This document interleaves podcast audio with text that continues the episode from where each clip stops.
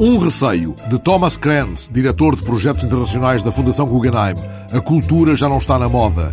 Entrevistado pelo El País, em Madrid, onde esteve a falar no Museu do Prado sobre o megaprojeto museológico do Abu Dhabi, que está a erguer justamente com a marca do Guggenheim, ele diz que fazer o que se fez há 15 anos em Bilbao seria hoje mais complicado.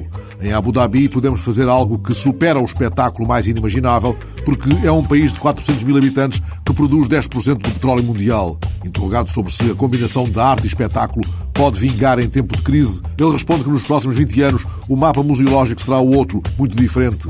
Muitos destes grandes museus talvez não sobrevivam. Como sempre, permanecerão os grandes centros. Para Thomas Kranz, no caso concreto dos Estados Unidos, onde os museus dependem de instituições privadas, a incógnita é ainda maior. As pessoas sentem-se pobres e, mesmo que não sejam, não querem parecer ricas. Ninguém admite ter excedentes e apoiar a cultura já não é uma coisa que esteja na moda.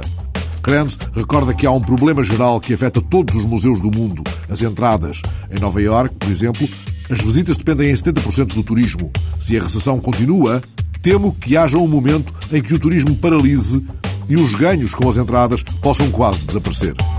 Uma fatia de mercado, as pizzas. Na edição em linha da revista brasileira Isto É, as pizzas são consideradas uma ótima fatia de mercado. São Paulo só perde para Nova Iorque no consumo de pizza.